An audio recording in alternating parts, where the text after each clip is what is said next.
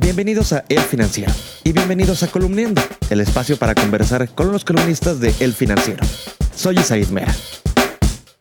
GoPro, la empresa famosa por sus cámaras, decidió invertir en México y comenzará a fabricar de estas cámaras en nuestro país para el mercado estadounidense. Pero, oh sorpresa, esto se da en momentos en que Mr. Arancel amenaza con imponer tarifas a los envíos desde México por razones migratorias. Para hablar de este tema, hoy nos acompaña Jonathan Ruiz. John, pues resulta que hay una empresa que parece no temerle a los aranceles de Trump, GoPro.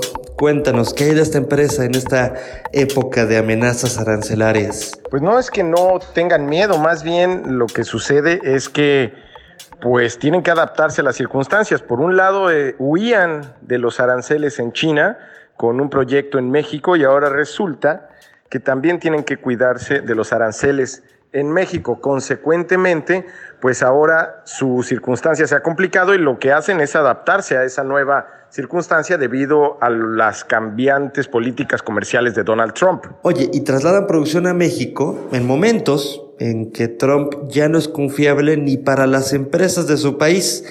¿Dónde perdió el presidente estadounidense la credibilidad?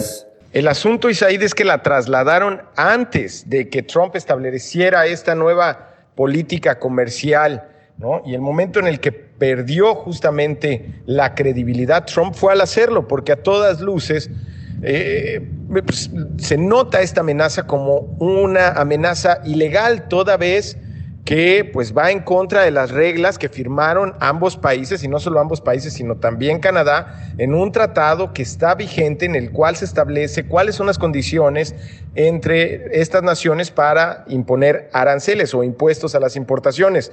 No se ha cumplido, al parecer, insisto, y esto a visión de expertos, las condiciones, no se han cumplido tampoco los elementos a la vista de los tratados de la OMC.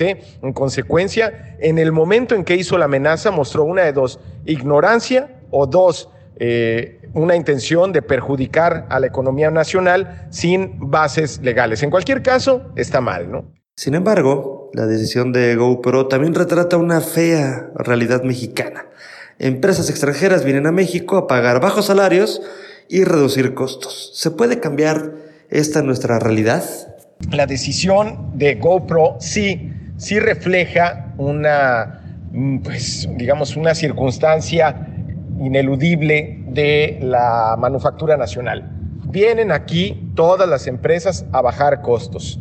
Realmente no destaca una sola empresa que tenga como propósito venir a crear nuevos productos o venir a crear nuevas marcas o venir a crear realmente un producto que genere una gran rentabilidad. Aquí las empresas vienen para reducir sus costos y así aumentar sus utilidades y eso es una realidad que enfrenta la economía nacional.